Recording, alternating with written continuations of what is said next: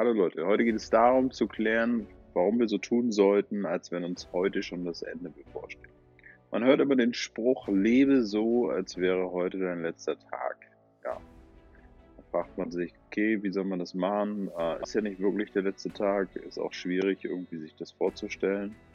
Ähm, aber da steckt noch eine ganze Menge dahinter. Gehen wir mal davon aus, wenn jeder wirklich so leben würde, als würde sein letzter Tag bevorstehen. Äh, das wäre doch ziemliches Chaos.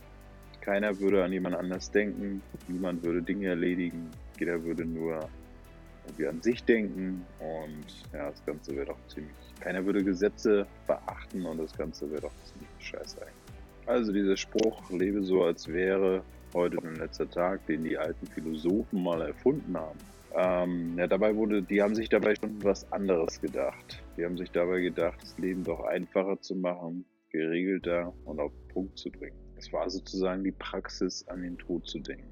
Memento Mori, das ist der Spruch, der das Ganze beinhaltet. Gedenke Tod, denke an den Tod heißt es. Ja, und dabei ging es natürlich nicht um Anarchie, sondern dabei ging es darum, sich dem Leben bewusst zu werden, seiner Sterblichkeit bewusst zu werden. Der Philosoph Seneca hat auch mal gesagt, balanciere die Bücher des Lebens jeden Tag.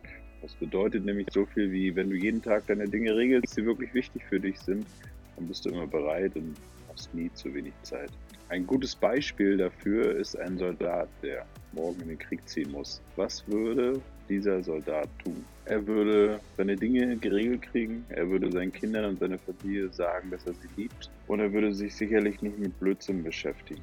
Und am nächsten Tag wäre er bereit, um loszuziehen, ohne zu wissen, ob er in einem Stück wiederkommt, aber auch wenn nicht, wäre er dafür vorbereitet. Bud Day, dem Air Force Pilot, der fünf Jahre lang in Gefangenschaft in Vietnam verbracht hat, dem ist das so passiert.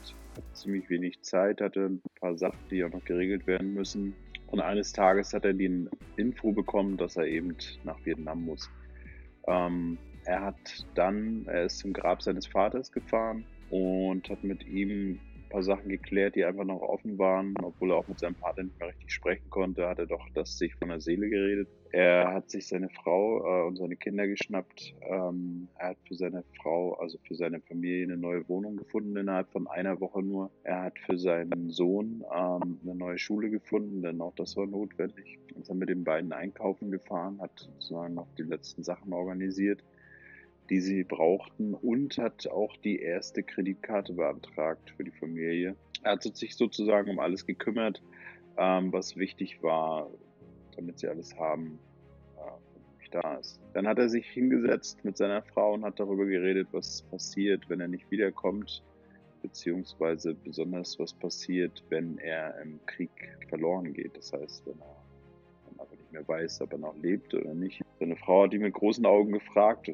was wäre dann? Und er hatte nur die Antwort darauf, ja, in dem Fall könnt ihr nur am besten für mich beten. Um nun zurückzukommen in uns, was ist mit uns? Leben wir also so organisiert? Machen wir uns Gedanken darüber? Eigentlich nicht. Die meisten nehmen die Dinge einfach nur, wie sie kommen, leben in den Tag hinein und schlagen Zeit tot.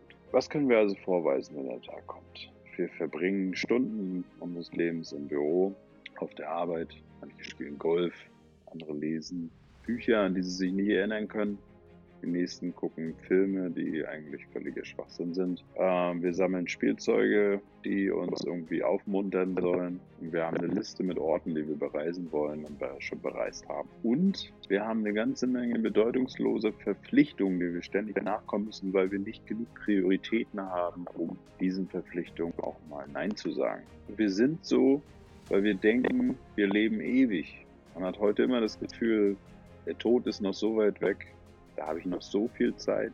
Das liegt daran, dass der Tod so ein unangenehmer Gedanke ist, dass wir einfach, ähm, einfach uns dagegen sträuben, an ihn zu denken. Du könntest jetzt tot umfallen.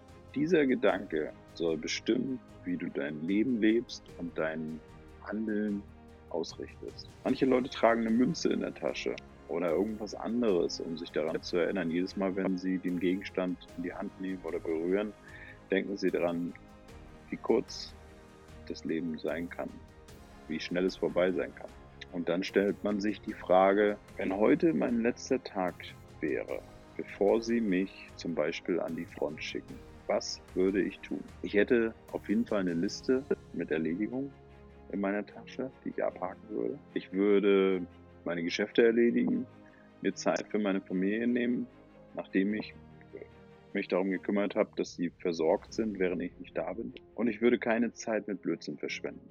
Und ich würde nicht erlauben, dass andere Leute sich mir aufdrängen für Sachen, die ich gar nicht will, weil die Zeit einfach zu kostbar wäre. Aber genau in dem Moment würde ich das erst begreifen. In dem Moment würde man das fühlen, weil die Zeit knapp ist. Und sicher hätte ich auch etwas Angst, aber ich hätte eh keine Wahl, also würde ich tun. Das heißt also, man soll, man soll sich jederzeit bewusst sein, wie kostbar diese Zeit ist. Man soll sie sinnvoll verbringen. Man soll wirklich was aus seinem Leben machen. Darum geht es also bei Momento Mori. Denn eines Tages wirst du die Nachricht erhalten. Du verlässt uns morgen und kommst nicht mehr zurück. Niemand weiß, wie viel Zeit ihm noch bevorsteht.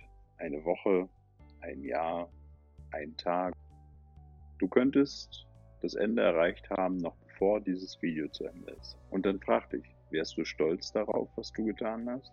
Was du aus deinem Leben gemacht hast? Oder willst du was daran ändern? Willst du jetzt noch die Chance ergreifen und jetzt sofort etwas tun, damit, wenn es soweit ist, du stolz darauf bist. Also lebe nicht jeden Tag so, als wenn die Welt zu Ende geht.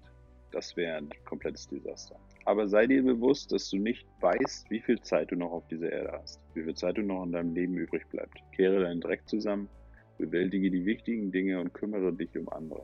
Hab Spaß und sei zufrieden. Tu so, als wäre der Tag heute. Memento Mori.